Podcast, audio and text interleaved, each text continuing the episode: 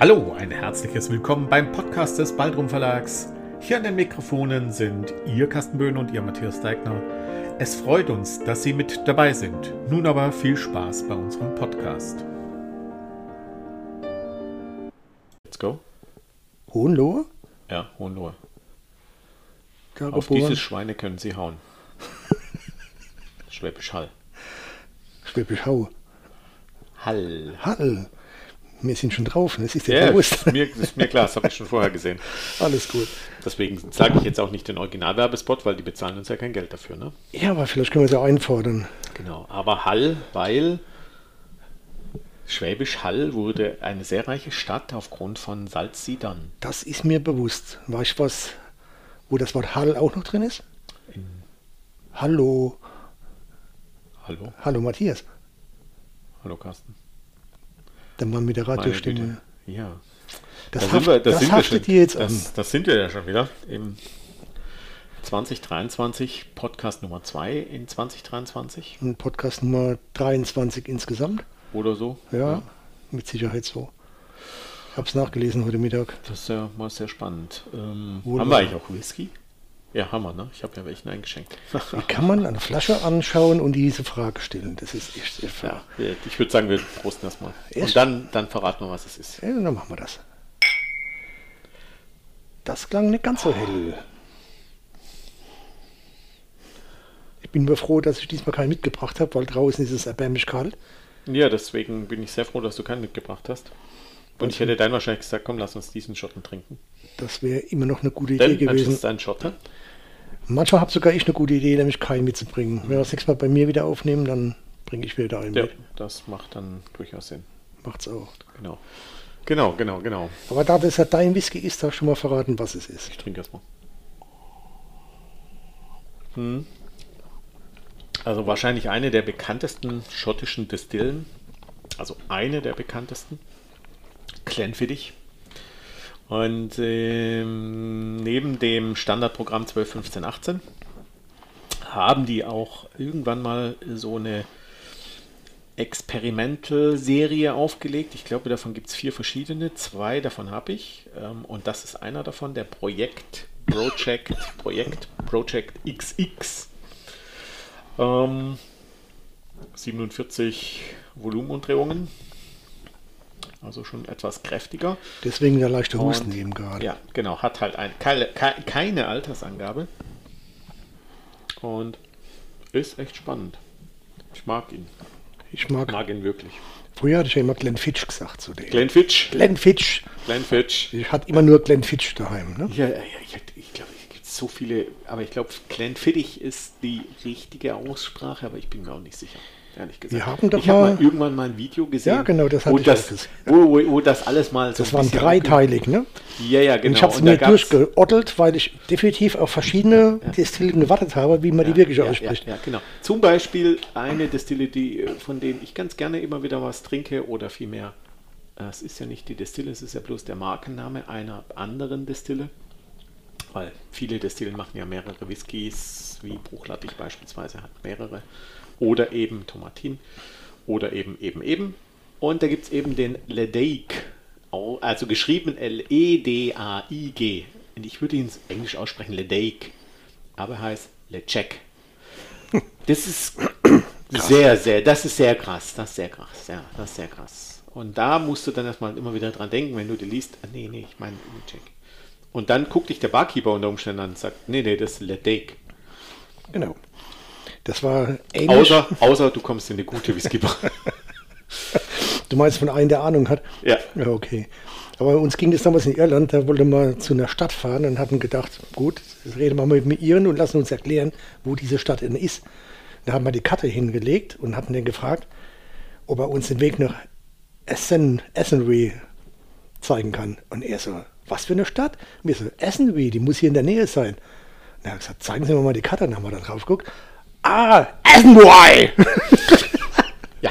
ne, Soweit Genau, zu genau, dem Thema. genau, ne? genau, genau. Athenry oder Athenry. Ne? So ist es, so ist das manchmal, ja. Es ist, äh, Man lernt es aber durchs wahre Leben. Also man Ja, muss sich der natürlich, Situation stellen, alles gut. Es ist wie immer ein Running Gag bei uns in der Familie zu Hause. ja. So, also so entwickeln sich ja auch Running Gags üblicherweise. Ja. Wenn du nach dem Weg fragst und dann sagen sie, du sitzt im Auto und willst nach irgendeinem ganz anderen Weg fragen und Genau. die Familie schreit, das wäre jetzt dein Einsatz gewesen. Hier, Ess, Essen Boy. genau. Das ist herrlich. Man, wir sollten doch mal Video aufnehmen. Ja. Weil das Gesicht Matthias war jetzt gerade unbeschreiblich und unhörbar. Ja. Unhörbar. Ja, Nein, wir hatten es vorhin von Hohenlohe, weil wir es im Vorfeld, das ist ja witzig, im Vorfeld zum Nachgang des letzten Podcasts, den Mann mit der Ratiostimme noch mal kurz angesprochen hatten. Und ich ihm bescheinigte, dass er relativ dialektfrei spricht, obwohl er Schwabe ist. Und die Schwaben mit ihren dünnen, lippigen Akzenten eigentlich grundsätzlich immer raushörbar sind. Aber bei ihm ist es wirklich so. genau. Und das liegt eben daran, dass ich aus dem Hohenlohe bin. Und dann hat er noch erwähnt, dass Hohenlohe sehr nah an Franken ist. Und dann hatte ich meine Stirn gerunzelt, weil ich habe in Franken gearbeitet und die Franken haben einen ganz eigenen Dialekt. Ja. Kein T, nur ein D. Kennen keinen Topf, die kennen nur den Topf. Hm. Und ja, freilich und ein Weng. Hm. Das kommt bei dir auch nie vor. Nee, ich bin da auch sehr froh drum. Eigentlich ist nicht wie Lothar Matthäus spreche. Nein, eigentlich Lothar Matthäus. der Lothar Matthäus. Matthäus. Der Lothar Matthias, der ist eigentlich arm dran wie in Hannover. Eigentlich ist es ein Hannover, ein schwäbischer Hannoveraner oder ein hannoveranischer Schwabe. Irgend sowas. Dialektfreies Wesen. Ein Alien hier in der Region. Ja, ich habe ja auch eine Karte, wo drauf steht, dass ich ein Alien bin. Da sehen Sie, da kommen wir der Sache näher. Apropos Alien, was ganz Fremdes für mich heute als Thema, Oh ja, freue ich mich drauf. weil es etwas ist, was ich nicht kann, was ich nicht will. Was du nicht willst, dass du es nicht kannst, das würde ich so nicht unterschreiben. Ich schon. Von dem ich wenig Ahnung habe. Deswegen werde ich heute mich sehr zurückhalten. Richtig, wirklich. Oh Ja. Gott. Ich muss also quatschen. Das kannst du doch gut. Ja, das kriegen wir hin. Ich Genau. werde mich dieser Whiskyflasche widmen in aller Ruhe und zuhören, was der Matthias so zum Besten Deswegen bist gibt. du mit dem Fahrrad gekommen. ich dachte, es hat umwelttechnische bin- Gründe, aber es ist. Ich bin aus Nachhaltigkeitsgründen mit dem Fahrrad Ah, gekommen. ja, ja. Das ist der offizielle Grund. Der inoffizielle Grund ist, dass ich mir die Schläge meiner Tochter meiner Frau nicht antun möchte. Ah, Ja? schöne Grüße.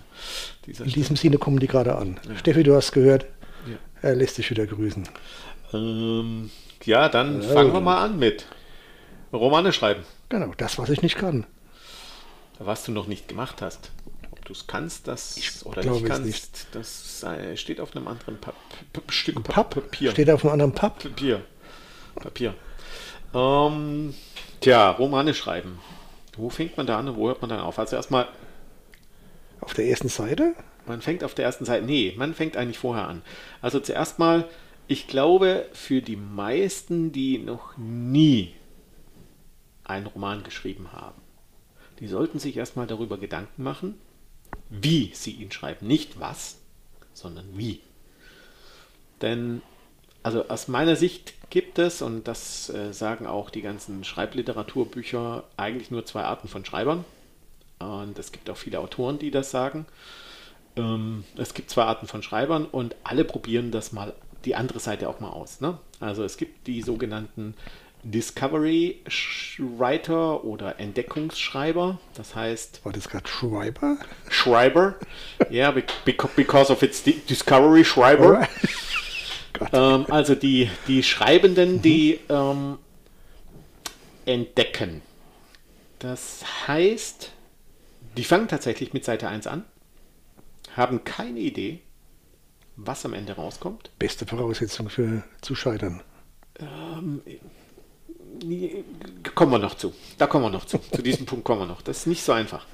Ähm, also wirklich, ich würde jetzt nicht, das würde ich nicht unterschreiben, weil es gibt ganz berühmte Autoren wie beispielsweise Stephen King, der ein Discovery Writer ist und der ist jetzt nicht gescheitert. Der junge Mann, der hat ja auch jahrzehntelange Erfahrung, ist Ja. sich beigebracht zu haben. Ich denke, das ist ein Stück was Ähm, anderes. Ich glaube, dass das, das, was man beim Discovery bedenken, beachten muss, ist, du schreibst 600 Normseiten und davon fallen 300 weg. Also am Ende kürzt du ungefähr die Hälfte. Was Stephen King nicht immer macht, weil für ihn ist jede Seite, die er verkauft, mehr. Und die Leute lesen es. Also denen ist das egal. Ne? Aber wenn du, wenn du ein King-Buch dir mal wirklich anguckst, also eins von den dickeren, wie Langoliers beispielsweise, kannst du locker die Hälfte wegstreichen, die Geschichte verändert sich dadurch nicht. Ist so. Und ähm, ich bin Stephen King-Fan, deswegen darf ich das sagen. My opinion, schade fürs Papier. Äh, ja, in dem Fall ist es halt gut für seinen Geldbeutel. Ne? Also Trotzdem schade fürs Papier. so muss man sehen. Gute für seinen Geldbeutel. Pfeif aufs Papier. Ähm,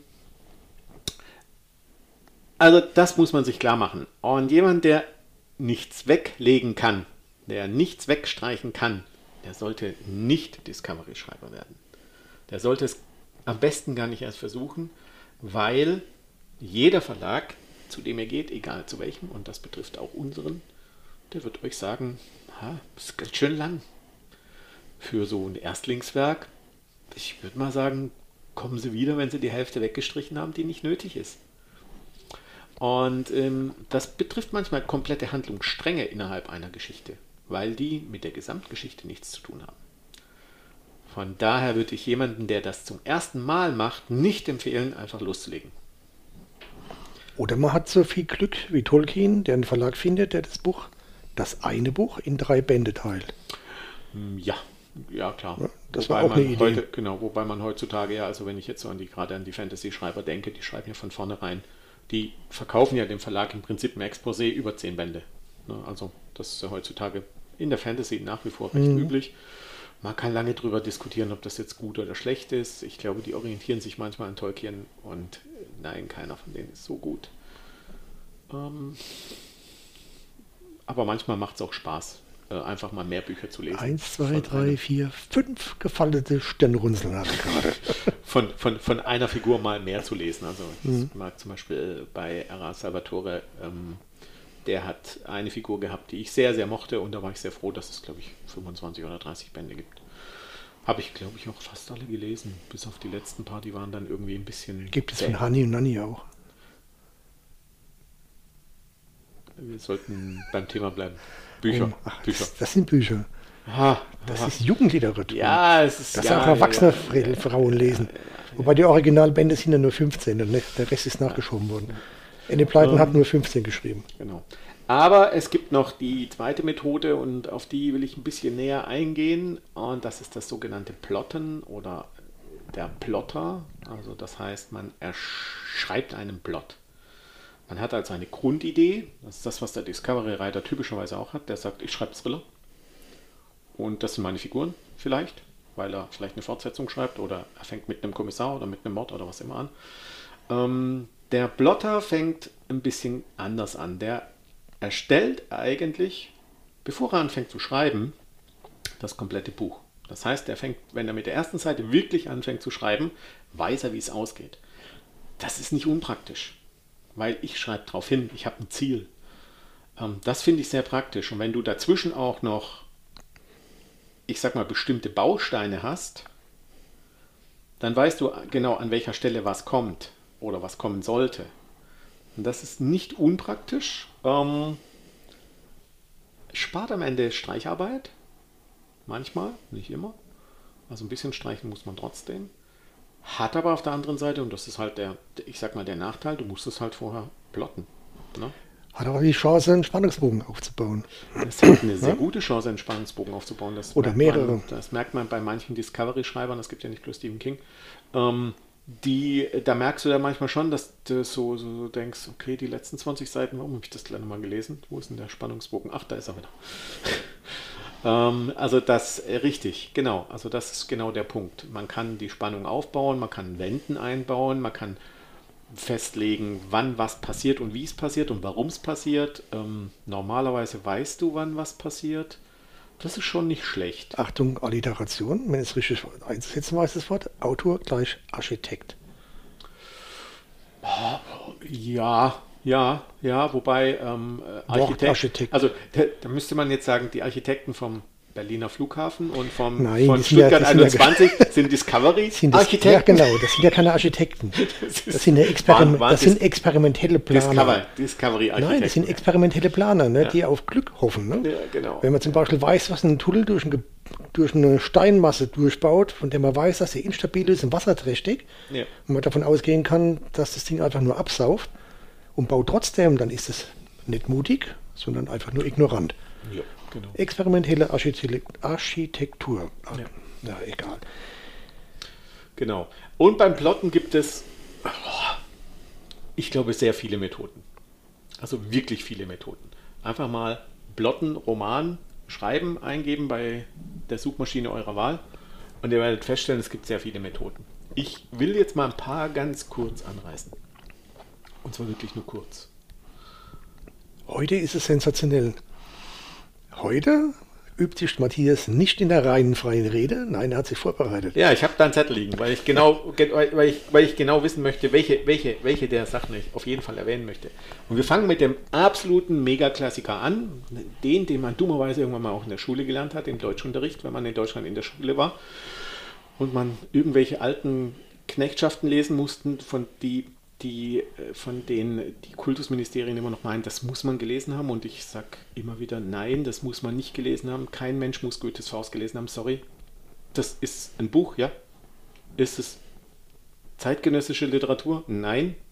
Ist es wertvoll für das eigene Wissen? Nein. Ist es wertvoll, um Menschen heranzuziehen, die lesen und schreiben wollen? Ganz sicher nicht. Also wenn du das gelesen hast, möchtest du danach kein weiteres Buch lesen, dann möchtest du sagen, oh Gott, lass mich bitte mit Literatur in Ruhe.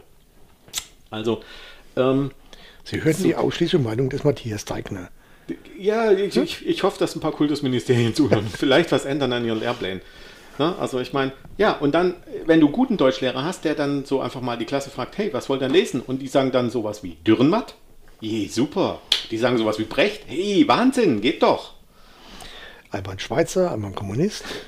Das werden die nicht lesen an der Schule. Doch, Dürrenmatt lesen sie an der Schule. Ja, ich habe der besucht, gelesen. Der Besuch der alten Dame wird ja. immer noch gemacht. Ich habe die Physiker gelesen. Ich habe Dürrenmatt komplett gelesen und es hat Spaß gemacht zu lesen. Also in der Schule, ne? Okay, ich habe während meiner Schulzeit Dürrenmatt komplett gelesen. Wieso hast du während deiner Schulzeit, du hast in der Schule alle Bücher von Dürrenmatt gelesen? Ich habe gesagt, während der Schulzeit, ah, nicht in der ja, Schulzeit. Ja, in der also, Schulzeit. Dann, dann, hätte ich nicht nämlich gefragt, auf welcher Schule du warst. auf einer Schule, wo man das zugelassen hat, dass man solche Bücher lesen darf. Ja, ich war auf, auf so einer Schule, deswegen haben wir mhm. die Physiker gelesen. Ähm, also, die klassische Art, wie man ein, und da kommt es ja her, ein Theaterstück aufbaut, sind in Akte. Und es gibt klassischerweise drei Akte. Und klassischerweise ist das genau, wie man einen Roman aufbauen kann, in drei Akten. Das heißt, man überlegt sich, was passiert in Akt 1. Das ist so, es geht los, unser Held, unsere Figur, also Heldenreise ist so ein Wort, das kommt immer wieder mal vor. Ist das eine eigene Art zu plotten? Kann man drüber nachdenken, ob man das als eigene Art bezeichnet? Ich würde sagen, nein. Aber das ist halt die, der Klassiker von allen Büchern ist eine Heldenreise. Also mit 99,99% ,99 vermutlich. Und der Rest ist Lyrik. Ähm wow, das war gut, oder? Ah, das war ähm, überraschend. Und in, in drei Akten hast du eben den, den mittleren Teil, den Hauptakt, so da wo echt die Luzi abgeht, wo dann der Held auch mal hinfällt und dann sich aufrappelt und dann kommt eben der Schlussakt, wo dann halt alles sich zum Guten wendet und der Held eben ein Held ist. Das war dann deutsche Literatur. Und In französischer Literatur wendet sich gar nichts zum Guten. Ja, wir reden ja von Deutschland. Wir sind ja auch Deutsch. Ach so. Ja, wir sind auch ein deutscher Verlag. Ne? Kann man das? Sind wir das? Ja, wir sind eine GBR. Es wird schwer werden, das äh, anders im Handelsregister zu erklären, was Germany Buch. Was ist das? Äh?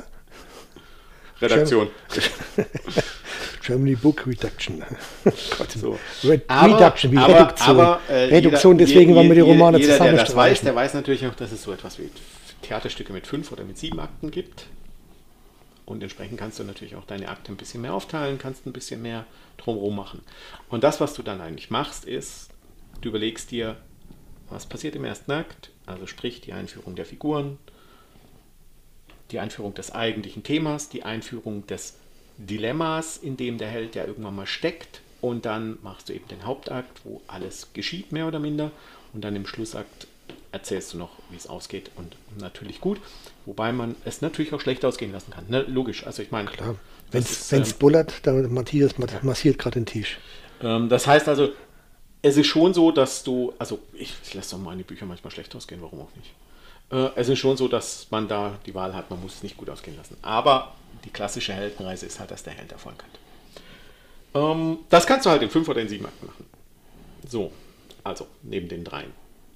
Dann hätten wir als nächstes, und ich weiß gar nicht, ob ich es, ach doch, ich, ich, ich habe es ja auf dem Zettel stehen, ich muss es also erwähnen. Die Schneeflockenmethode. Das hört sich jetzt erstmal ein bisschen komisch an. Wenn man sich mal so eine Schneeflocke anguckt, dann ist da irgendwie so ein kleiner Kern in der Mitte und dann gibt es immer so ganz viele, also ganz viele Strahlen nach außen. Und genauso baut sich das auch auf. Du fängst an, ich glaube, die meisten sagen, du fängst an mit einer Normseite, schreibst die nieder und schreibst deinen kompletten Roman in einer Normseite. Das ist übrigens super, ein super Training. Die Schneeflockenmethode würde ich als das optimale Training für ein Exposé bezeichnen. Weil spätestens an der, an der, an der zweiten Stufe hast du dein Exposé geschrieben. ist also echt ein gutes Thema. Schaut euch das mal gerne auf der Suchmaschine eurer Wahl genauer an, wenn euch das interessiert. Wie man, also da kann man echt ein Exposé rausziehen. Du schreibst im Prinzip den gesamt, die gesamte Story da nieder. Dann schreibst du zwei Seiten, dann schreibst du fünf, dann schreibst du sieben, dann schreibst du zwölf, dann schreibst du, ich weiß nicht. Also da gibt es dann unterschiedliche Methoden, wie du da vorgehst. Am Ende hast du sozusagen aus einer Normseite oder aus zwei am Anfang 300 gemacht und dann ist dein Roman fertig. Das ist genau das Gegenteil von dem, was man in der Schule lernt. Ne? In der Schule lernst du große Texte zu verdichten auf eine Seite. Ja. Und du fängst genau umgekehrt an. Genau. Ja. Das ist ein Spiegelbild dazu. Ja, ja. Ja, ja, könnte man so sagen. Also es ist sozusagen, du schreibst eine Interpretation. Nee, es ist nicht ganz eine Interpretation, aber du schreibst eine Inhaltsangabe und genau. dann machst du daraus mehr. So ist es. Exposé ist ja, ich sage mal, nichts anderes als eine Inhaltsangabe. Stimmt nicht ganz, aber ja, so ungefähr. Schreibt also erst euren Klappentext und dann schreibt das, das zugehörige Buch. Genau. Und ihr findet unterwegs äh, in der Entstehung bei dieser Schneeflockenmethode tatsächlich euer Exposé. Also das ist halt das ist ein wertvolles, wertvolles Indiz, weil mit diesem Exposé könnt ihr dann auch schon mal an Verlage rantreten, bevor ihr den ganzen Rest geschrieben habt. So, und jetzt gibt es etwas, ähm, äh, aus meiner Sicht eine der geilsten Methoden, um einen Roman zu schreiben. Ähm, sogenannte Masterplots. Es gibt keine Geschichte, die noch nicht geschrieben wurde. Es gibt noch, äh, anders ausgedrückt, es gibt keinen Plot, der noch nicht geschrieben wurde. Und ich glaube, es gab mal irgendjemanden, irgendwelche Literaturforscher, vermutlich Amerikaner, ich weiß es nicht mehr. Ähm, die haben mal, ich glaube, die Top 100 Bücher oder Top 200 Bücher von mehreren Jahrzehnten genommen, haben sie gelesen, haben den Plot rausgeschrieben und sie kamen bei mehreren tausend Büchern auf 10 Plots. Das ist es. Ne? Also, du kannst deinen Plot runterladen im Internet und dann einfach niederschreiben. Du musst bloß die Namen ändern und halt die Geschichte drumherum schreiben. Und genau das ist der Punkt. Das ist ja das, was wir Handwerk nennen. Also beim Schreiben, das ist das Handwerk. Du hast deinen Plot und daraus machst du ein Handwerk. Und sind wir mal realistisch. Guckt man sich heute mal den klassischen, ich glaube bei der ARD oder beim, ist es beim ZDF? Ich glaube, es ist beim ZDF. Die haben diese, diese Fernsehfilme, wo es immer um eine Dreiecksliebesgeschichte geht. Immer. Dann ist es, heißt das einmal Sturmflut, dann heißt es einmal Dresden, dann heißt es einmal ich weiß nicht was und dann heißt es einmal irgendwas, also eine, es passiert eine große Katastrophe und es ist immer eine Liebesgeschichte zwischen einem Mann und zwei Frauen oder zwischen einer Frau und zwei Männern. Immer eine Dreiecksliebesgeschichte, am Schluss muss es sich entscheiden oder er muss sich entscheiden, wen sie, er sie nimmt. Ne? So, oder es stirbt unterwegs einer, kann auch passieren. Aber im Prinzip ist der Plot absolut identisch. Du brauchst bloß eine unterschiedliche Katastrophe und einmal machst du zwei Männer und eine Frau und einmal machst du zwei Frauen und einen Mann. Das ist doch Rosaminde Pulcher pur. Nee, nee, nee, nee, das ist, das ist, ist, ist, das ist eben nicht. Also ich meine, der eine heißt wirklich Sturmflut und spielt Hamburg und der andere eben Dresden, das war, glaube ich, die Bombardierung. Bomberei, ja klar, das ist klar. Ähm, und äh, ich schlag mich tot, es gibt noch fünf weitere oder zehn weitere. Aber die Methodik ist doch Rosaminde, Rosamunde Pilcher. Ja, natürlich, ja? auf Deutsch. Ja. Genau, die Rosamunde Pilcher auf Deutsch. Genau, das könnte man Rosamunde so Pulcher. Ja. Auch bei der. Ja. Das ist wahrscheinlich genau ein Plot, den sie immer wieder schreibt. Macht sie auch. Ja. ja. Und die Leute lesen es. Das genau. ist wie Gonzalik früher. Ja. Und die Leute lesen es. Und das ist also, ich sag, es, es hört sich jetzt wirklich hart an, aber äh, Tausende von Autoren verkaufen Tausende von Büchern. Da ist schade, dass wir kein Video haben Ihr würdet sonst sehen, dass Carsten mm. gerade versucht hat, sein Whiskyglas zu heben und dann feststellt, dass es schon leer ist, weil er so wenig redet, trinkt er mehr Whisky. Ich, ich werde mir noch einen kleinen Schluck eingeben. Aber nur, wenn er auch Wasser trinkt. Ich trinke Was auch. jetzt? Ich trinke sehr gerne Wasser. Ich liebe Wasser. Klares, kaltes Wasser. Und dann hat er halt mehr Zeit, den, den Whisky zu genießen. So. Ähm, das heißt also, die Energie, die er in den Block, Plot steckt, bedeutet nicht, bedeutet nicht, dass ihr was komplett Neues erfinden müsst, was noch keiner geschrieben hat. Weil die Geschichte gibt es nicht. Die Geschichte gibt es nicht. Die ist, das, eure Geschichte wurde, euer Plot wurde schon geschrieben. Ihr müsst einfach bloß mal bei euren Autoren nachgucken, wie ihr so liest. Lest. Ich kenne das Silbermodell von Musik. Ja, natürlich. Ich habe gehört, es gibt kein Musikstück, das es nicht irgendwo schon gegeben hat. Würde ich auch vermuten, ja. Ja. ja. Und nur ganz selten gibt es mal was komplett Neues. Also Was ich erinnere, anderes. ich erinnere, ich erinnere Ja. mich da an Bohemian Rhapsody, die Diskussion, die wir hatten, als ich gesagt habe, Bohemian Rhapsody von Queen muss hier rein, weil es musikalisch schon anders war. Und das gab es, Ja. glaube ich, vorher noch nicht. Genau, die Musik, die Yes gemacht hat, die gab es vorher auch nicht. Ja, genau. Aber das ist ja schon 40, 50 Jahre her. Das ist, ich denke, jetzt in den letzten 20 Jahren haben sie wirklich selten was Neues erfunden. Ja, also gerade in der klassischen Popmusik, ja. Ja.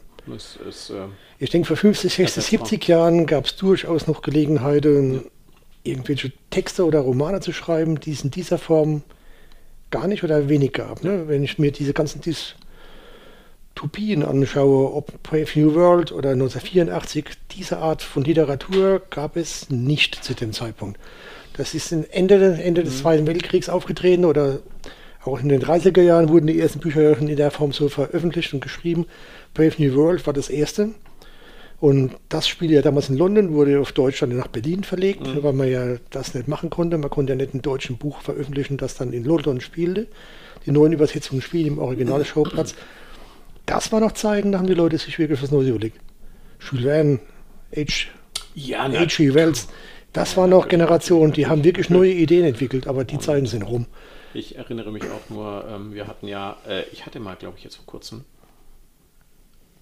ähm, Bram Stoker erwähnt als. Ähm, Ja, als, ist noch gar nicht so das, lange war, her. Das, das, das ist natürlich komplett neu gewesen, weil das war halt Ende des 19. Jahrhunderts. Heute gehört, vor zehn Wochen gespielt. genau. Ja, Das war unser vorletzter Podcast. Ja, richtig. Und ähm, Das war neu. da- Das war damals neu. Äh, Heute, wenn du eine Vampirgeschichte schreibst, ja, meine Güte. Ne? Also von es gab alle, es gibt mittlerweile alle Arten von Vampirgeschichten, auch Vampirgeschichten, die ja erfolgreich waren und weniger erfolgreich waren, sage ich jetzt mal. Oder aus meiner Sicht gut oder schlecht, da kann man dann lange drüber diskutieren. Und erfolgreich heißt für mich nicht, dass es gut ist. Nur um das mal zu erwähnen. Ähm, genau, aber also das ist, da muss man sich mal Gedanken drüber machen. Es gibt deinen Blot schon. Vielleicht musst du dir die Arbeit gar nicht machen zu blotten, sondern vielleicht fängst du direkt an zu schreiben. Ja, klar. Also, wenn ich so einen sehr rohen Plot habe, ne? also wie gerade vorhin erwähnt, eine Dreiecksliebesgeschichte, eine Frau, zwei Männer, nehmen wir jetzt mal. So. Ich brauche eine Katastrophe und dann kann ich loslegen. Das wäre jetzt Discovery schreiben. Ähm, wenn ich jetzt aber sage, okay, was passiert denn genau wann? Ne? Also, welche Szene passiert was und wie geht's aus? Ne? Also, nimmt die Frau einen der beiden, nimmt sie, stirbt einer oder stirbt sie und die beiden Männer, Männer, werden, die beiden Männer mit dicke die, und, die, und die beiden Männer sind allein und äh, auch das, warum nicht? Ja? Warum gehen die dann nicht eine Beziehung an? Ne? Genau. Vielleicht entdecken die beiden Männer eine, Eine ganz moderne neue Art, Beziehung. Eine ganz neue Art, die, auf dann die sie vorher gar nicht Die gedacht eine haben Kamera. und schmeißen die Frau, äh, schmeißen, schmei Genau. kicken die Frau aus dem Leben. Wer weiß. Aber Und die Männer stellen fest, dass der Streit zwischen Genau. denen wegen der Frau ist. Und sie kegeln die Frau raus und sagen, wir wollen doch mal in Frieden Aber im leben. Prinzip ist der Plot relativ klar. Wir sind keine Frauenhasser. Die, die Frau lernt am Anfang Mann 1 und dann Mann 2 kennen. Dann lernen wir die beiden Männer ein bisschen kennen. Das ist so ungefähr, ich sage jetzt mal der erste Akt, wenn wir mal bei den drei Akten bleiben. Ne? Dann im Hauptakt passiert natürlich folgendes. Sie verliebt sich in den einen, sie verliebt sich in den anderen, beide verlieben sich in sie. Alles, äh, sie knutscht mit dem, dann knutscht sie mit dem, dann geht sie dorthin und dann geht sie dahin und dann passiert natürlich die Katastrophe. Ne? Wir haben ja von den Katastrophenfilmen gesprochen. Ne? Also Dresden wird bombardiert oder da kommt eine Springflut oder was auch immer. Und Neu- dann geht's Neu wäre, wenn die Springflut nach Dresden käme. Ne? Ja haben- gut, warten wir, ja. warten wir mal die Klimakatastrophe ab und dann, Da haben wir dann einen ganz neuen Plot. dann ne? haben wir einen ganz neuen Plot. Ähm, Natürlich ist irgendeiner von denen in Gefahr, idealerweise die Frauen. Die zwei Männer versuchen sie zu retten und helfen sozusagen sich auch gegenseitig. Und dann ist eben diese Eifersüchtelei, die zwei Männer vielleicht vorhatten, dann weg, weil sie müssen ja die Frau retten. Ne? Dann kommt der dritte Akt, alles wird gut, die Flut ist vorbei und ähm, ja, und sie entscheidet sich. Das ist es. Und am Ende heiraten sie und kriegen Kinder. Das ist im Prinzip die Geschichte, das kannst du draus machen. Und mhm. das ist im Prinzip ein Plot für eine komplette Liebesgeschichte. Fertig. Ich habe euch gerade eine Plot-Idee gegeben. Ihr müsst jetzt bloß noch den Roman schreiben, das ist es, und dann bei uns einreichen. Buch ist geschrieben. Nee, das Buch lehne ich ab. Kommt drauf an, wenn es jetzt nicht. Mir zu, das ist mir zu kitschig. Wenn es jetzt nicht gerade eine Flut ist ne, und nicht gerade Dresden, nehmt, was, nehmt, nehmt eine Katastrophe, die ein bisschen spannender ist. Zombie-Apokalypse. Ach nee, das nimmst Nein, du auch nicht. Nein, das nehme ich auch ah, nicht. Ach, der Matthias. Und dann habt ihr, dann habt ihr im Prinzip was. Schaut mal auf der Suchmaschine eurer Wahl nach Masterplots und Roman. Und da werdet ihr ein paar finden von denen, idealerweise ein paar mehr.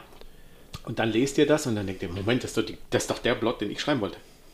Ja, natürlich, weil er schon geschrieben war. Ja, es gibt, es gibt ja viele Möglichkeiten. Katrin Thiemann hat es ja anders gemacht. Sie hat ja einen Roman geschrieben in der Form, dass sie chronologische Informationen abgearbeitet hat und sich das Buch dann automatisch daran entwickelt hatte. Ja.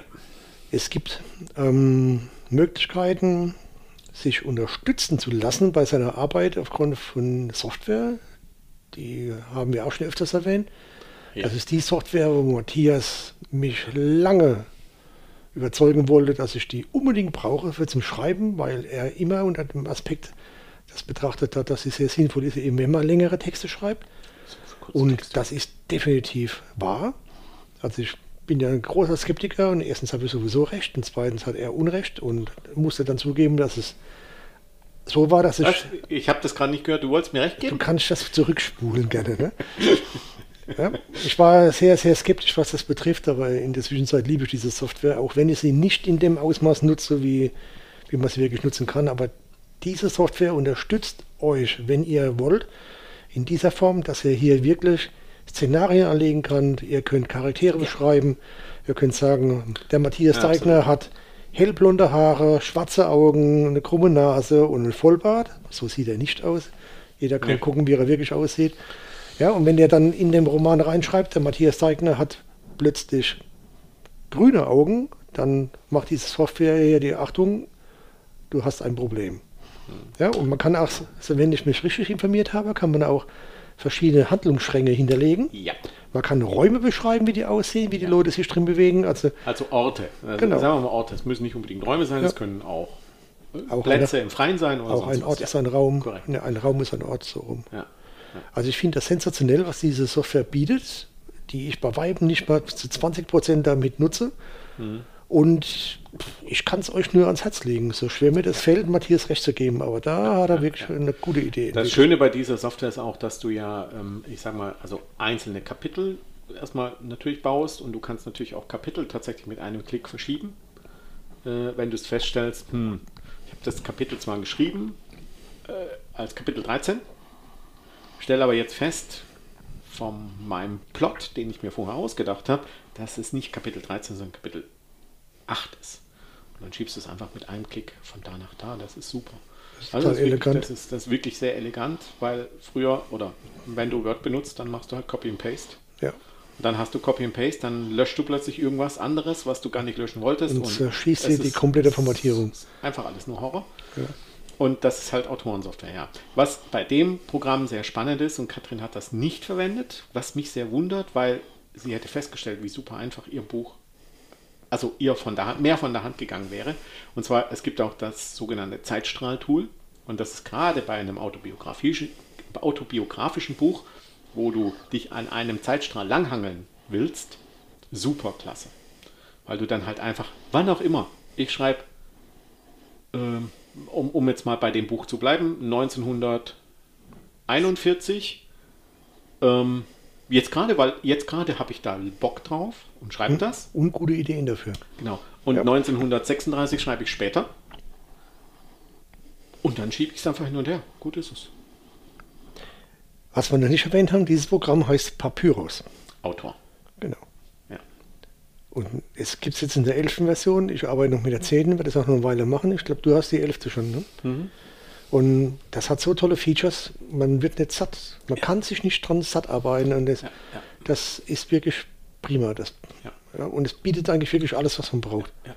Ähm, ich habe relativ viel über das Plotten jetzt schon erzählt. Also ich habe noch äh, eine Methode da, die ich gleich noch erwähnen möchte, aber nur ganz kurz anreißen möchte, weil ich sie nicht schlecht finde, aber ähm, da gibt es noch zwei Buchempfehlungen, die jetzt nichts mit meiner eigentlichen Buchempfehlung von heute zu tun haben werden.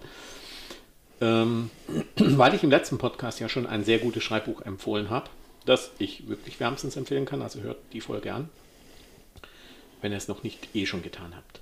Ähm, man kann auch mit Papyrus Autor recht gut plotten, weil man eben eine Kapitelstruktur festlegen kann, weil man eben auch die Akte mehr oder minder einteilen kann. Also man sagt zum Beispiel, was weiß ich, äh, Akt 1 ist 1, Kapitel 1 bis 3, dann Kapitel 4 bis 12 ist Akt 2 und Kapitel 13 bis 15 ist Akt 3 beispielsweise. Ähm, man kann also relativ schön auch diese, Akte, äh, diese Akt, Aktstruktur herstellen. Ähm, und kann auch tatsächlich, ich sag mal, jedes Kapitel anfangen. Ne? Du kannst immer wieder reinschreiben oder beispielsweise, um bei der Schneeflockenmethode mal zu bleiben von vorhin, du schreibst halt erstmal eine Normseite und sagst, okay, jetzt weiß ich, wie es anfängt, jetzt weiß ich, wie es aufhört. Und dazwischen ist ein bisschen Text. Und dann schreibst du zu jedem Satz ein bisschen mehr. Ne? Also das ist die Schneeflocke, die wächst sozusagen. Eigentlich ist es eher Schneeball. Ist ein Kristall. Ja, eigentlich ist es eher ein Schnee Ja, aber eine Schneeflocke ist ja ein Kristall. Ne?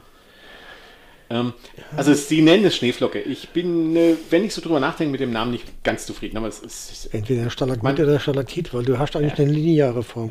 Ja, ja, wenn, wenn du dich zu arg verzweigst, dann kann es durchaus passieren, dass du mal also ist, Stränge also verlierst. So, also du fängst zum Beispiel, also, also die, ich glaube, die ganz klassische Schneeflocke ähm, die, die ganz klassische Variante fing auch nicht mit einer Seite an. Also das ist, glaube ich, das, was die meisten, was ich so gelesen habe, die meisten Autoren eigentlich verwenden. Die fangen mit einer Seite an. Ganz klassisch fängst du mit einem Satz an. Und darin steht ein ganzes Buch. So, jetzt wird jeder sagen, Moment, wie kann ich mein ganzes Buch in einen Satz bringen? Ich mache jetzt ein Beispiel. Da bin ich ganz gespannt. Eine Frau trifft zwei Männer es passiert eine Katastrophe und am Ende entscheidet sie sich für einen Punkt. Das ist Dresden, Sturmflut, wie sie alle heißen. Na, ein Satz. Also es geht. Das, das Ding ist, es geht. Und jetzt kommt der Hammer.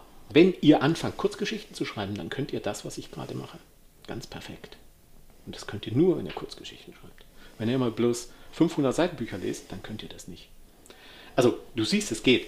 Und dann fängst du an, um diesen Satz, dann schreibst, dann ziehst du sozusagen Teile aus dem Satz raus, schreibst den Anfang, dann schreibst du den Mittelteil, dann schreibst du den Endteil. Mit zwei Sätzen, drei Sätzen oder so und so weiter.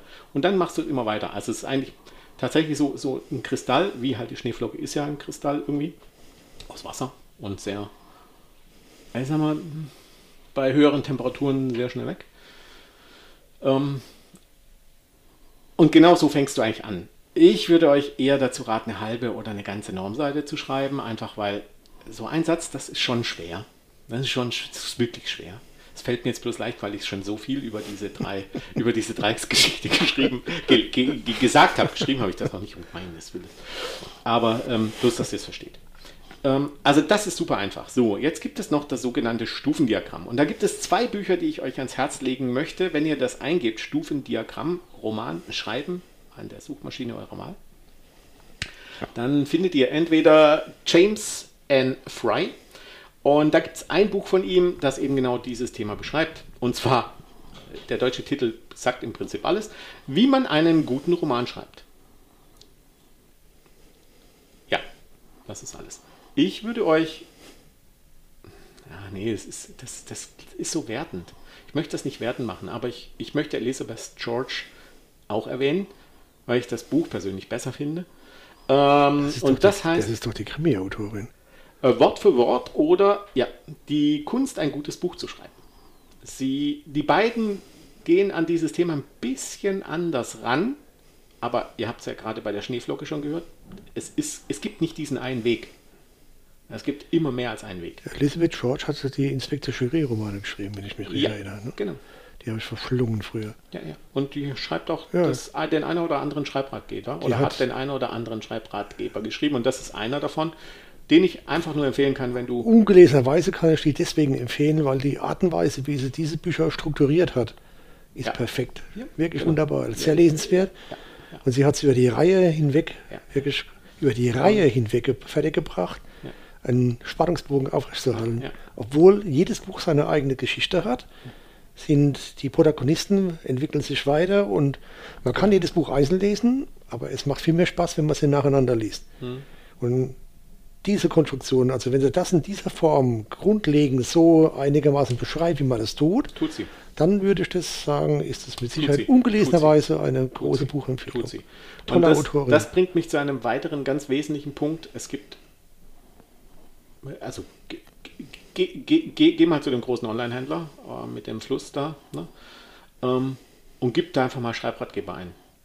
Ich glaube, ich weiß es nicht, viele tausend Ergebnisse von ganz vielen Menschen, deren Namen du noch nie gehört hast. Und wenn du dann mal auf den Namen klickst, dann stellst du fest, dass die vielleicht ein oder zwei oder drei Schreibratgeber geschrieben haben, aber noch nie ein Buch. Und dann, also sowohl James and Fry als auch Elizabeth George sind Autoren, sind Schriftsteller und die haben dann irgendwann gesagt, hm, okay, warum schreibe ich nicht mal einen Schreibratgeber? Und das sind sehr erfolgreiche, Ja. erfahrene Leute. Ne? Richtig. Also, und genau das kriegst du in dem Buch von Elizabeth George, aber auch von dem anderen, äh, von James äh, and Fry, sehr, sehr gut mit, dass sie wissen, von was sie reden. Also die wissen, von was sie reden und die erklären das und die erklären das auch auf, in einer Sprache, die verständlich ist. Ne? Also ich sage mal so, es hört sich jetzt böse an und ich habe nichts gegen Germanisten. Wirklich nicht. Ganz tolle Leute, die braucht man. Ich muss einen Schluck Wasser trinken. Das ist so böse. Ich sollte nicht lachen. Hör auf zu lügen, das kommt raus. Ja, also, ähm, Ne, Er hat sich gerade dermaßen aber, diesen aber Satz wenn, fertig zu wenn, bringen, ein, ohne schallendes wenn jemand, der. Germanistik studiert hat, ich möchte nicht be behaupten, dass derjenige sich nicht auskennt mit der Literatur. Ich möchte nicht behaupten, dass er sich nicht auskennt mit deutscher Sprache. Ich meine, er hat studiert. Es wäre schlimm, wenn er das nicht könnte. Ne? Aber dass dann sich jemand, der Germanistik Also, oder irgendeine andere ich, ich Sprache muss mal kurz intervenieren. Ich kenne so viele Leute, die Medizin studiert haben und es trotzdem nicht können. ja, Ja, also das genau. eine, die Ausbildung gemacht zu haben, heißt nicht lange nicht, dass man deswegen seinen Beruf beherrscht. Richtig. Und das ist genau der Punkt. Wenn, dann, wenn du dann liest, äh, der Doktor so und so, Germanistik, hat einen Schreibratgeber geschrieben, dann frage ich ihn nach seinen, äh, nach seinen Erfolgreich. erfolgreichen Büchern. verlegten Büchern. Genau. Und dann sagt er, ja, ich habe noch den Ratgeber geschrieben und den Ratgeber geschrieben und das Ja, Sachbuch geschrieben und das dann Fachbuch zitiere ich jetzt mal. Harald Schmidt. Ich Aber er schreibt Ratgeber für Belletristik. Nee, Hm. ja genau. Und Harald Schmidt hat gesagt, der beste Ratgeber ist der, den ich nicht benötige. Mhm. Genau. Das und wenn du dann natürlich zum Beispiel da- das Buch von Elizabeth George nimmst, es kommt aus der Praxis. Weißt du, das ist halt einfach so. Es kommt aus der Praxis. Ich glaube, das ist das, das Wesentliche. Mhm. Der Germanistik, Professor, Doktor, was auch immer, Ja gut, ein Theoretiker. das ist halt ein Theoretiker. Und der wird dir natürlich relativ genau sagen, was theoretisch richtig ist, Der wird sehr wunderbar mit Fremdwörtern umwandeln. Ne? wird dir aber im Prinzip kein Rat geben, was ja ein Ratgeber tun sollte, wie du es machst. Eine Elizabeth George, und ich weiß nicht, ob sie irgendwas studiert hat. Es kann ja sein, dass sie irgendwas studiert hat, was, was, was da passt. Ne? Also ich möchte das jetzt nicht ausschließen. Aber sie hat so viele Bücher geschrieben, und zwar Belletristik, dass sie mit praktischem Wissen dir sagen kann, wie du ein Buch schreibst. Und zwar ein gutes Buch. Und das ist genau deswegen sind das, äh, sind das aus meiner Sicht zwei Bücher, die ich euch empfehlen würde, ähm, wenn ihr euch mit dem Thema beschäftigen wollt. Und ähm, im Prinzip sagt der Titel von Wort für Wort von, von Elizabeth George eigentlich alles, was die das Stufendiagramm auch ist. Es geht tatsächlich darum, vorwärts zu arbeiten. So. Sind das alle Methoden? Nein. Um zu plotten. Ist Plotten das Richtige für dich? Finde es heraus. Ist Discovery Writing das Richtige für dich? Finde es heraus. Jetzt wird der, bevor der Carsten mich fragt, der wollte ja weniger Redeanteil haben in diesem Podcast. Hat ja schon geklappt. Elizabeth George hat Englisch studiert Ah. und hat als Englischlehrerin gearbeitet und Okay. hat noch, und das macht sie ihre Bücher auch so interessant und auch nachvollziehbar, Psychologie studiert. Mhm. Ja, also sie ist nicht ganz so weit weg von einer akademischen Ausbildung. Ne, weil sie hat ja eine. Ne? Also von der gesehen kann man dann auch nachvollziehen, warum sie das so. Genau, also Stephen King hat zum Beispiel studiert. auch Englisch studiert Ja, und war auch doch. Lehrer vorher. Ja, Also ähm, das eine schließt das andere im Prinzip nicht aus. Ähm,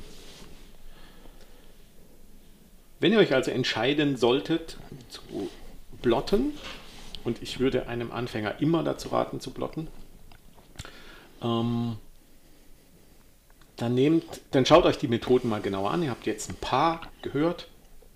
Sind die gut oder schlecht? Ich kann es für einige sagen, wie sie für mich sind, aber das, wie sie für mich sind, ist nicht für dich, nicht für jemand anderen gut. soll heißen, findet euren eigenen Weg Ja, und habt da vor allem Vertrauen in eure eigenen Fähigkeiten und lasst euch jetzt nicht abschrecken. Also es gibt auch Leute, die schreiben auch deswegen sehr gute Bücher, weil sie sich eben nicht an Methoden halten. Richtig. Andere scheitern gnadenlos, weil sie sich nicht an Methoden halten. Und das ist situativ und individuell zu betrachten. Und ähm, vielleicht das Spannende ist auch, manchmal klappt das bei einem Roman, das so zu machen und bei einem anderen dann plötzlich nicht mehr. Und man fragt sich, warum klappt das nicht? Ich habe doch, ich sage jetzt mal, die Schneeflockenmethode genommen. Oh, hat super funktioniert, mein erster Roman. Hat sich auch ganz gut verkauft. Und dann mache ich die wieder, weil ich denke, hm, hat ja gut funktioniert. Und dann scheitere ich beim Schreiben. Scheitere ich beim gesamten Plot, schreibe ich, scheitere ich beim gesamten Text. Und ähm, dann denke ich mir, warum klappt es nicht? Dann ändere ich die Methode und plötzlich funktioniert es. Also das heißt auch nicht, dass wenn ich irgendetwas verwende, dass ich das dann mehrfach verwende. Ne? Also manchmal funktioniert es mit anderen Methoden dann plötzlich besser. Und ähm, ähm, das ist, glaube ich, auch so ein, so ein Punkt. Ähm, ganz viele Autoren sagen immer und Autorinnen sagen immer wieder, damit wir auch wieder mal gegendert haben, ähm, ähm, ich habe eine Schreibblockade. Ähm, ich komme nicht weiter mit meinem Buch. Und das kann halt viele Ursachen haben. Und meistens ist es tatsächlich die Ursache, ich bin schlecht vorbereitet. Also meistens ist es wirklich die Ursache, ich bin schlecht vorbereitet. Weil wenn ich einen Plot geschrieben habe, weiß ich ja, wo es hingeht. Ich schreibe einfach. Und wenn ich, also ich sag mal, wenn ich dann tatsächlich anfange, so wirklich zu schreiben, ähm, dann kann es natürlich sein, dass ich mit Kapitel, bei Kapitel 5 plötzlich sage, boah, ich weiß nicht, Kapitel 6, ich habe da zwar den Plot, aber das passt mir heute nicht. Ich, mir fällt jetzt nichts zu an, dann schreibe ich halt Kapitel 12. Wo ist das Problem? Ich weiß ja, was passiert in Kapitel 12. Ist gar kein Problem. Ja. Und es Das ändert ja, das nichts. ist ja der gute hinterher. Weg, ne? Und das, und das Ja. ändert ja nichts, dann hinterher immer noch Kapitel 8 zu schreiben. Vor allem, das, man sollte es ja wirklich aus diesem Grunde nutzen, weil die Idee, die du jetzt aktuell hast, um Kapitel 12 zu schreiben, die unter Umständen verloren geht, wenn du es nicht machst. Ja, genau. Und jetzt, äh, das ist auch sehr spannend und es ist schön, dass du das Wort Idee verwendest, weil viele sagen, ähm, also viele schreiben erstmal, ein, legen los, ein Buch zu schreiben und sind, denken, sie sind Stephen King oder andere Discovery-Schreiber. Und ähm, ich kann aus eigener Erfahrung sagen, seid ihr nicht. Mit höchster Wahrscheinlichkeit. Ähm, ihr verrennt los, dann schreibt ihr viel zu viel, schreibt viel zu umständlich und dann kommt ihr halt einfach an einen Punkt, wo es nicht mehr weitergeht. Und da ihr nicht wisst, was am Ende passiert, müsst ihr diesen Punkt schreiben. Ne? Also du kannst sozusagen nicht nach 150 Seiten sagen, naja, ich schreibe jetzt, also sagen wir mal, nach Kapitel 10 sagen, ich schreibe jetzt Kapitel 15, weil ich weiß ja gar nicht, was in 11, 12, 13 und 14 passiert. Ist schwieriger. Das ist total schwierig. Und wenn du dann konfus. plötzlich in, mittendrin Ja. die Methodik änderst, hast du verloren. Du kannst alles wegschmeißen. Also Das sind genau die Bilder, wo man im, Kopf hat, wo die Leute an der Schreibmaschine früher saßen. Ja. Dann anfangen haben sie zu, zu tippen und dann irgendwann das Blatt rausgenommen haben, haben das gemacht, was jeder gemacht hat. Das Blatt Knüll. zerknüllt und weggeworfen. Ne? Ja. Schade fürs Papier. Deswegen sind wir ja papiersparend heutzutage unterwegs und können deshalb Gott sei Dank EDV-technisch Genau. anders bauen. Und deswegen ist diese Art und Weise, sich Ideen zu holen, Strukturen aufzubauen und wirklich zu plotten und sich Schwerpunkte zu setzen und Ziele zu setzen, wo ich hin will, wo ich weiß, wie meine Charaktere sich dahin entwickeln, Genau. wo ich zum Beispiel weiß, wie aus einem liebevollen, fürsorglichen Ehemann jemand wird, der sich dann irgendwann für seine Familie gar nicht mehr interessiert, weil er dann einfach eine andere Idee hat, jemand anders kennengelernt hat, der ihn in eine andere Subkultur runterzieht. Wenn ich diese Grundidee schon mal entwickelt habe und ich das weiß, dann kann ich auch die Schreibblockaden besser überwinden. Ja, natürlich, Ja, klar, klar. das ist ein wenn bisschen ich, wenn helfen. Ich, wenn, ich, wenn ich einfach weiß, was passiert ist, Ja. ist, ist, ist die gesamte Geschichte einfacher. Da brauche ich Und- vielleicht mal eine Pause zum Schreiben, aber ich habe keine Blockade in dem Sinne, dass, dass das Ding einfach nur stagniert. Und für alle, die wirklich denken, sie sind Discovery-Schreiber, ähm, dann möchte ich an der Stelle einfach mal tatsächlich äh, wiederum Stephen King zitieren. Ähm, der hat ungefähr zwischen fünf und sieben Bücher, an denen er gleichzeitig schreibt. Und ich überlege gerade, welches Buch es war, und es tut mir jetzt leid, dass ich es nicht weiß. Ich weiß es wirklich nicht mehr. Er hat an ein Buch, also Carrie war, glaube ich, das erste Buch, das auf den Markt kam und das er verkauft hat. Es war nicht das erste Buch, das er geschrieben hat. Ich meine, es war Shining, aber ich, äh, die Stephen King-Fans, die sich da besser auskennen, mögen mich jetzt ähm, steinigen oder mir verzeihen. Ich hoffe, sie verzeihen mir, weil steinigen tut weh. Ähm, das Buch lag 20 Jahre in seiner Schublade, also wirklich in der Schublade, weil das war noch mit Papier und Schreibmaschine. Ne?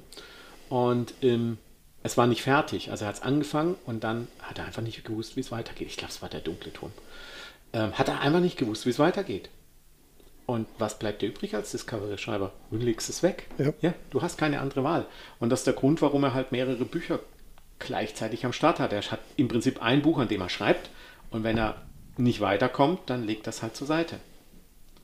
Macht entweder mal einen freien Tag, schreibt eine Kurzgeschichte oder schreibt halt an einem anderen Buch weiter, wo er plötzlich denkt, oh, mir fällt da was ein.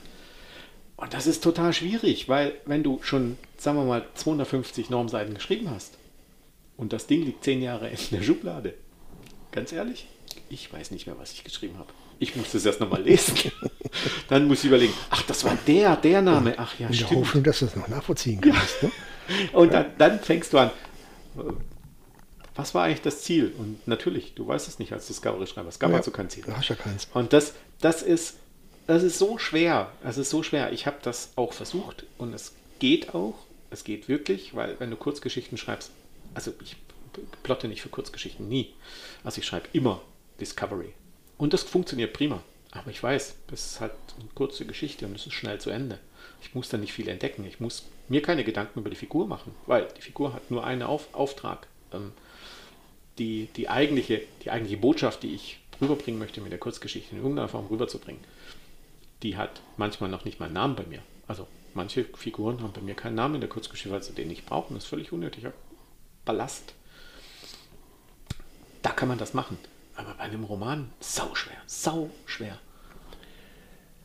Ich würde euch empfehlen, versucht euch Strukturen aufzubauen, eine rote Linie reinzubringen oder zwei, drei rote Linien, verschiedene Stränge nebeneinander zu legen, die zu überdenken, die Charaktere auszuformulieren und sich dann mal grundsätzlich mal über die Länge des Textes auch Gedanken zu machen, wo man enden möchte. Natürlich. Und es ist meines Erachtens nie eine gute Idee, bei 600, 700 Seiten rauszukommen. 300, das ist super. Ja, das ist auch vollkommen ausreichend. normalerweise. 250 bis 300 Ja. ist super. Reicht wirklich. Also längere Novelle, kurzer Roman, das ist noch kurz und knackig und gut. Und alles andere ist wirklich überflüssig. Meistens. Meistens, ja. Es gibt wenig Bücher, die auch verdient haben, diese große Länge zu haben. Ja. Ohne dass man deswegen vor Langeweile stirbt. Genau. Also Es ist da ein schönes Beispiel, was im Prinzip zwei Bücher in einem sind, weil wenn man mal drüber nachdenkt, es sind zwei Bücher, es ist die Geschichte, als sie Kinder sind, die Geschichte, als sie Erwachsene sind.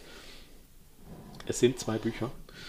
Ähm, ähm, aber King hat das halt einfach seinem Verlag gegeben und gesagt, hier druckt. Ja, und die haben gesagt, oh, mehr Geld. Klar, machen wir, Herr King. Drucken wir.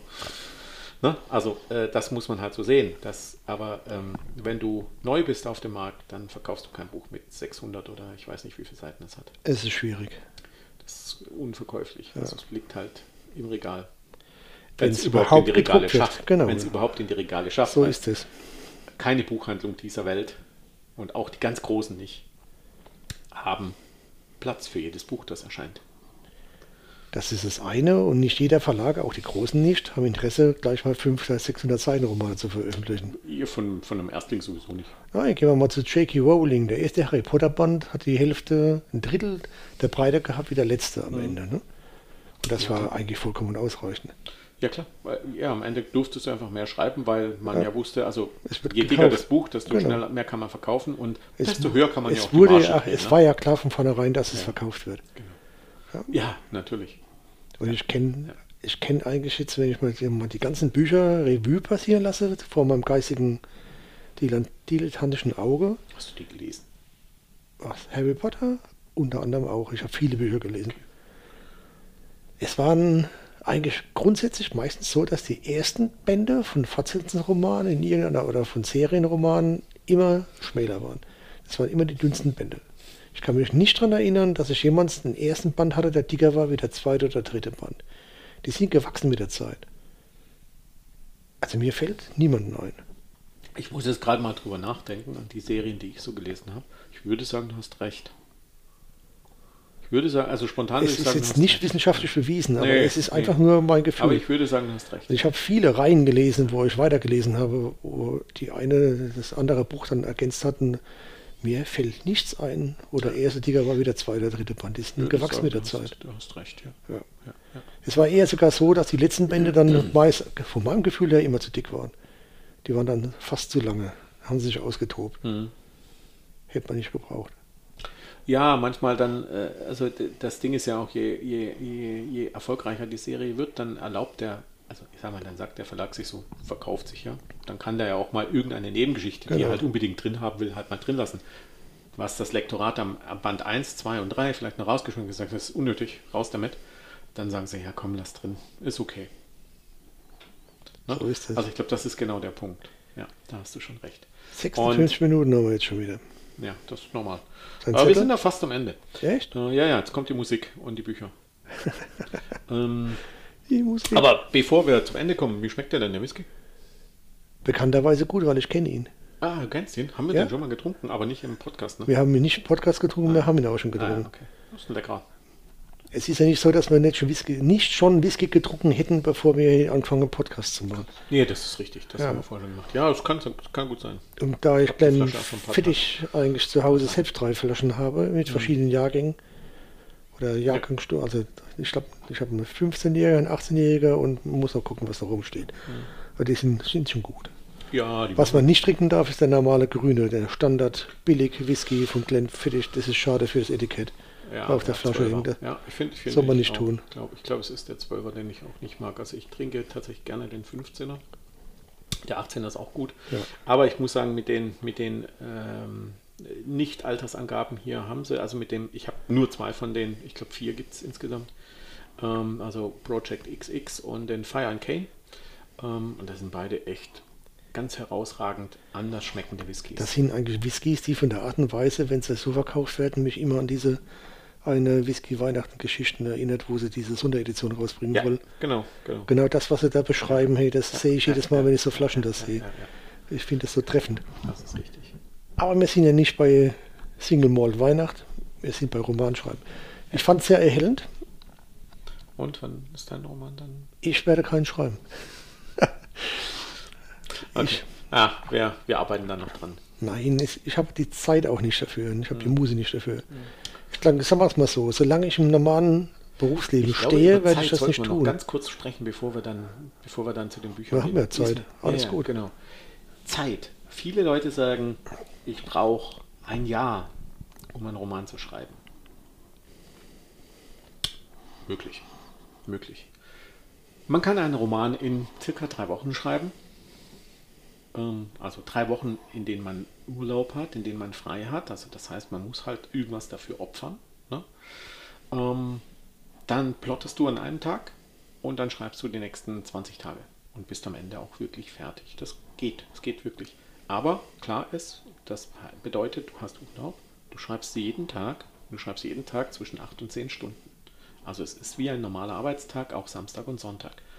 Das geht. Es geht wirklich. Ich habe das schon gemacht. Es funktioniert. Man ist in Klausur und hochkonzentriert, Genau. dann funktioniert Genau. das. Hast du Störfaktoren, funktioniert Das, das nicht. Schöne ist, dass das wirklich funktioniert. Ja. Also ansonsten, ja, ein Jahr halte ich für nicht ganz unrealistisch, weil allein das Plotten, wenn ich mein ganz normales Berufsleben betrachte und mein ganz normales privates Leben betrachte, dauert bei mir zwischen sechs Wochen und acht Wochen. Zehn manchmal. Ähm, dann ist der Plot fertig und dann fange ich an zu schreiben und das dauert dann halt auch schon nochmal acht bis zehn Monate. Und ich muss davon ausgehen, Matthias ist einer, der versucht, regelmäßig verschiedene Anzahl an Seiten herunterzuschreiben jeden Tag. Ne? Ja. Er ist da sehr diszipliniert, was andere nicht sind. Ja. Ja, Matthias nimmt sich dann wirklich die Zeit und setzt sich hin und sagt, heute werden zwölf Seiten geschrieben, dann werden auch zwölf Seiten geschrieben. Genau.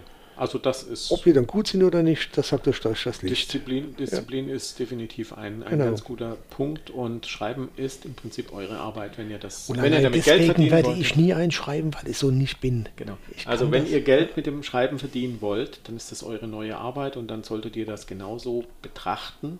Es ist eure Arbeit. Das Kein heißt, Vergnügen. Es ist, ja, es ist nicht Party Party. Ja. Ähm, und das bedeutet halt auch hinsetzen, schreiben. Das ist halt einfach so. Und ja, du hast vollkommen recht. Manchmal schreibe ich zwölf Seiten und die schmeiße ich hinterher genauso weg, wie ich sie geschrieben habe an dem Tag.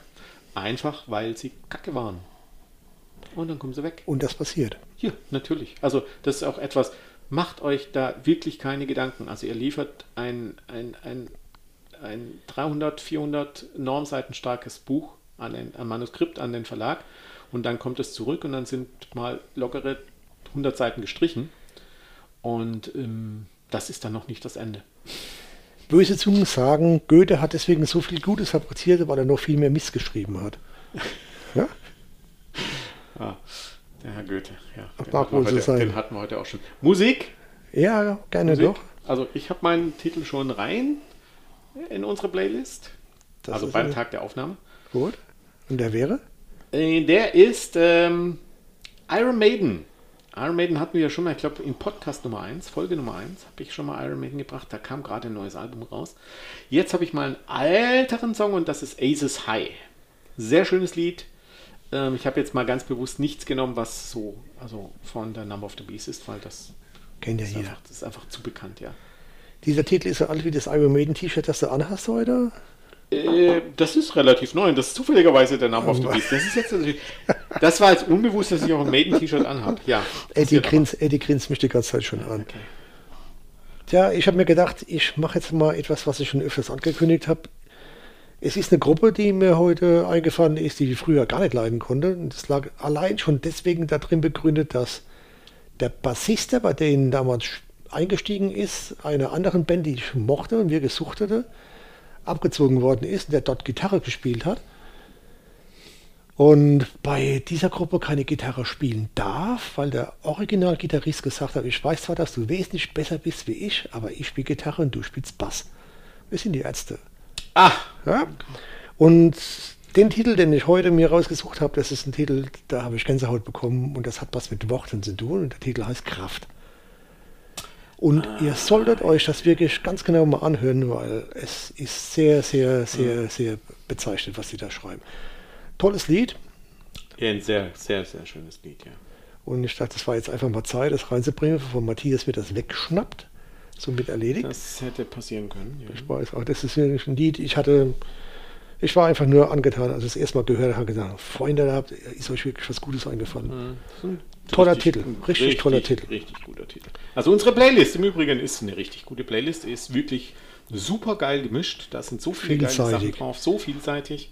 Und es wird noch mehr. Wir Und haben es doch so wird viele Ideen. definitiv noch mehr. So, jetzt habe Ja. ich ein Maiden-T-Shirt an. Ja. Jetzt habe ich ein Iron Maiden Song genommen. Jetzt hast du ein Iron Maiden Buch.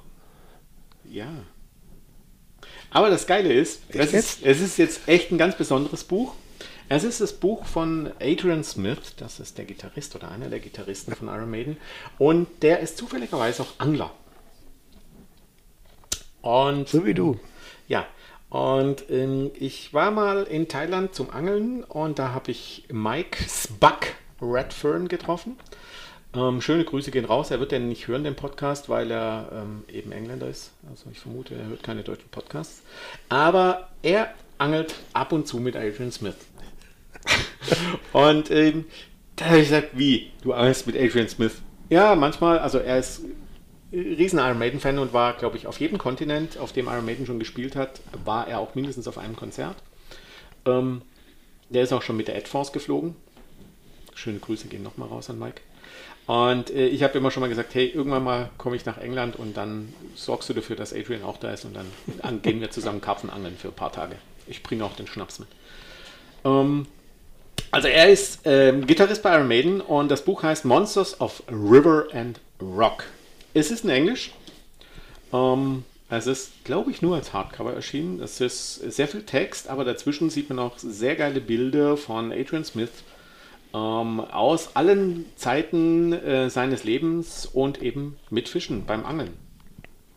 Und es ist so ein cooles Buch, weil es so unerwartet ist, ähm, dass man es sich als Maiden-Fan holen kann, dass man es sich aber genauso gut als Angelfan holen kann. Der einzige Nachteil ist, man sollte Englisch lesen können, weil ansonsten ist es halt ein bisschen langweilig, wenn man es nicht kann. Er hat das Buch von mir versteckt den ganzen Abend. Ja. Ich habe es nicht gesehen, im Gegensatz zu meinem Buch, was ich mitgebracht Sonst habe. hätte er natürlich sofort gewusst, dass ich auch Iron Maiden nehme. Ah ja, freilich. Ja? Heute ist Iron Maiden Day. Ich habe ein ganz anderes Buch da, und zwar von einer Autorin, die unter Pseudonym schreibt. Die schreibt als Leonie Swan oder Leonie Swan, kann man jetzt interpretieren, wie man möchte.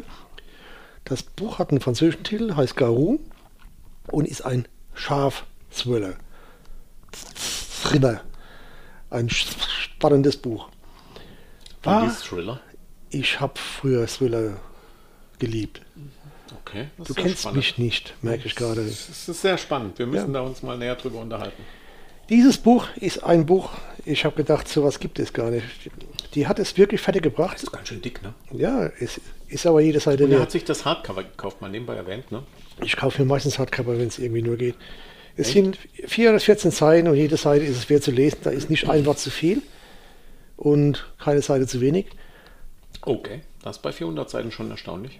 Ich habe das durchgesuchtet. Ich habe das gekauft und habe es, glaube ich, in einer Nacht komplett durchgelesen. Okay. Es hat mich gepackt. Es ist deswegen ein Schafsthriller, weil die Schafe dort die Hauptrolle spielen. Und zwar sind das irische Schafe, die kommen aus Glenkill. Bei Garou ist es der zweite Band. Glen Kill. Glen Ein Thriller, wo die Schafe aus Glen Kill kommen. Ja, Das ist sehr spannend. ja deswegen, ne? Wortspiele sind in, inklusive. Ich Der erste, auch das fast, ist der ja. zweite Band. Das Buch ist jetzt schon ein bisschen älter, also das kam 2010 raus. Sie schreibt in der Regel alle zwei bis vier Jahre einen neuen Band. Manchmal ist es Also das fünf heißt, Jahre das Zeit. ist ähm, auch in dem Sinne eine... Hast du das, den ersten Nein, Teil ja, auch gelesen? Den ersten Band habe ich auch gelesen, aber ich habe ihn nach dem zweiten Band gelesen. Okay, aber die haben Garou, miteinander zu tun? Die haben miteinander zu tun. Aber man kann Garou als zweiten Band lesen, ohne den ersten gelesen zu haben. Mhm. Und sie hat danach auch aufgehört, diesen Schafsthriller auszubauen, weil wenn du dieses Cover dir anschaust, da siehst du dieses Schaf und hier siehst du Ja. einen Wolf. Ja? Ja. Als ja, Schatten. Ja. Also Also, der Schatten- Wolf ist auch größer als ein Schaf. Ja, und das ist ja ein größerer Ist Schatten. ja auch, glaube ich... Hat auch was mit zu tun, weil Garou ist französisch und hat was mit Werwolf zu tun. Und diese Schafe ja, Irgendwie kam mir das sind, in, bekannt vor. sind in Frankreich und haben dort auf, versuchen dann mit ihrer neuen Schäferin äh, eine gute Zeit zu haben. Und dann stellen sie fest, die Schäferin heißt Rebecca, und da stellen sie fest, dass es einen großen Schatten in dem Schloss gibt, wo sie da leben, auf der Wiese. Und dann gehen die Gerüchte rum, dass da ein Werwolf kommt. Und das ist natürlich schlimm, weil das die Ziegen erzählen. Ne? Den Ziegen kann man ja vieles, aber nicht unbedingt alles glauben. Schafe und Ziegen, ja, muss, muss man nicht verstehen. Es ist aber sensationell gut geschrieben und irgendwann gibt es dann wirklich einen Toten ne? und dann stellt man fest, dass es gar kein Hirngespinst ist, nur weiß keiner, wer jetzt wirklich dieser Garou ist. Ist es jetzt ein Schaf, ist es ein Wolf, ist es wirklich ein Werwolf oder sind es Menschen? Eine Wehrziege. Und dann stellen sie fest, dass ihre Schäferin in Gefahr ist und entwickeln Pläne, um sich, die Herde und die Ziegen und vor allem ihre Schäferin zu schützen. Und das ist so ein genialer Plot. Ne, das passt. Das ist so genial aufgebaut, mit so vielen überraschenden Wendungen, ohne abstrus zu sein. Es ist fesselnd, es ist packend. Lady Swan, Garou, nehmt dieses Buch. Es gibt es immer noch, es gibt beim Goldmann Verlag, ist verkauft worden. Ich glaube, das Buch alleine ist 16 Millionen Mal verkauft worden. Und das ist wirklich jeder, jeder Buchstabe da drin ist es wert. Tolles Buch. Sehr schön. Menschenskinder. Ah, wir haben so viele schöne Bücher zu Hause. Musik, Bücher, Ja. Thema abgehandelt, über eine Stunde gequatscht. Und wir haben lang genug gebraucht, uns mit dem Thema Roman auseinanderzusetzen. Ja. Und ich bin froh, dass es hinter mir habe. Weil es ist nicht meins. Es wird es nicht werden. Ja. Aber traut euch einfach dran. Traut euch dran. Und wenn ihr dran scheitern solltet, dann nehmt es als Zeichen dafür, dass ihr dann doch dafür geeignet seid. Kurzgeschichten zu schreiben. So ist es. Oder Kürzesgeschichten zu schreiben. Oder Lyrik. Oder Lyrik. Oder irgendwas anderes Gutes. Vielleicht auch mal ein Sachbuch. Soll es geben. Auch das muss man können. Ne? Natürlich. Ist auch nicht ohne. Aber Und über Sachbücher werden wir uns nicht unterhalten. Nee, nee, das, äh, wir wollten weder Sachbücher noch Ratgeber noch sonst was rausbringen. So ist es. So, das ist jetzt eine der längeren Folgen gewesen. Eine Stunde, zehn Minuten haben wir schon hinter uns. Ja, das ist doch schön. Einen guten Whisky getrunken, eine gute Zeit Ja. verbracht. Matthias, vielen Dank für deine Expertise. Gerne. Wenn ich jetzt über Romane hätte erzählen müssen, damals, als ich noch alleine war, wären das jetzt 20 Minuten geworden und mit Sicherheit. Und das meiste hättest du mit dem Whisky und mit dem Buch und mit der Musik verbracht. Er hat es 20 verraten. Minuten. Er hat es wirklich gemerkt. Ne? Ich hätte drei Minuten über die Romane erzählt. Nein, es ist, nicht mein, es ist schon mein Thema, weil der Matthias, der ärgert mich dermaßen oft damit, dass ich mich schon auseinandergesetzt Ja, habe mit dem Thema. ist, aber es ist es ist, es ist, also ich kann das absolut nachvollziehen. Es ist, Lesen und Schreiben sind echt zwei ganz komplett unterschiedliche Paar Schuhe. genau. Es ist einfach Fakt. Und wenn jemand gerne Lyrik liest, heißt das noch nicht, dass er Lyrik schreiben will. Vielleicht ist er halt besser als Kurzgeschichten- oder Romanschreiber unterwegs. Ja. Und wenn jemand Kurzgeschichten liest, heißt das noch lange nicht, dass er einen Roman schreiben kann. Wenn aber jemand Kurzgeschichten schreiben kann, heißt das auch nicht, dass er nicht einen Roman schreiben kann. Also er könnte einen Er Roman schließt schreiben. sich immer Das schließt sich nicht, aus. aus. Und ich meine auch ähm, die Lyrik, ähm, ich schreibe sowohl das eine als auch das andere und ich habe auch schon Lyrik geschrieben und siehe das. Es war ja nicht einmal so anscheinend, schlecht. anscheinend funktioniert es auch. Also Ja. anscheinend mögen das die Menschen auch. Ähm, also, Matthias war da euch. gestanden und hat gesagt, er kann keine Lyrik. Hm. Er hat in den Spiegel geguckt und hat sich immer wieder eingeredet, er kann keine Lyrik. Und es war eine glatte Lüge. Und in diesem Sinne, frohes Fest. Ja, also wir haben jetzt kurz vor Weihnachten. Nein, ihr nein, hört das nein, im nein, neuen Jahr. nein. Frohes Fest dafür, dass wir das feiern können, dass wir dieses Thema hinter uns haben. Ach so, Ja, okay. das hat mit Weihnachten gar nichts zu tun. Ah, okay. Alles ich gut. dachte, du wolltest mir jetzt so. Nee, wir sehen uns Clip. am Samstag. Ja, freilich. Ja, ne? Ja. Bratwurst und Glühwein, nicht vergessen. Genau, wie viel Liter Also, soll man mitbringen, aber das wir- klären wir nachher. Wir, also, ne, ihr hört das im Februar oder so, da ist Weihnachten rum, aber Bratwurst und Glühweinzeit geht immer. Geht auch im Februar. Also wenn es kalt ist, trinkt. Solange die Bratwurst nicht im Glühwein liegt, ist alles gut. Genau. Oder, oder oh, oh Gott, ich hab, den muss ich jetzt noch loswerden. Ich habe kurz ein Bild gesehen. Du weißt, dass du ganz tief gefallen bist, stand da als Überschrift. Und dann habe ich, auf dem Bild war ein Mann in meinem Alter und der hat sein Also Bier 25 Jahre alt? beim sein Bier im Stadion, Fußballstadion aus dem Plastikbecher durch eine Bratwurst als Röhrchen gezogen. Also das erste, was ich mich gefragt habe, Wer war, kommt, wer kommt auf so eine Idee? wie hat er die Waffe gehabt? Also welche Waffe hat er verwendet, um da ein Loch reinzukriegen in die Bratwurst? Das war die erste Frage, die ich hatte, weil spitzer Gegenstand. Anders geht das doch gar nicht, oder? Oder hatte er einen dünnen Finger oder ich weiß nicht, was auch immer. Aber falls jemand dieses Rätsel kennt und dieses Bild auch gesehen hat, ihr dürft uns gerne schreiben. Und ähm, weil mich würde es echt interessieren, wie das. Okay, bevor es noch konfuser wird, machen wir jetzt mal Ende. Ne? In diesem Sinne, wir wünschen euch eine wirklich geniale Zeit. Bis demnächst. Bis bleibt demnächst. gewogen. Ciao. Tschüss. Das war schon wieder der Podcast des Baldrum Verlags. Wollen Sie uns eine Nachricht zu unserem Podcast zukommen lassen? Schreiben Sie uns an meinung@baldrum-verlag.de. Wenn Sie uns online besuchen wollen, finden Sie uns unter www.baldrum-verlag.de oder einfach bei Facebook nach Baldrum Verlag suchen. Bis zum nächsten Mal.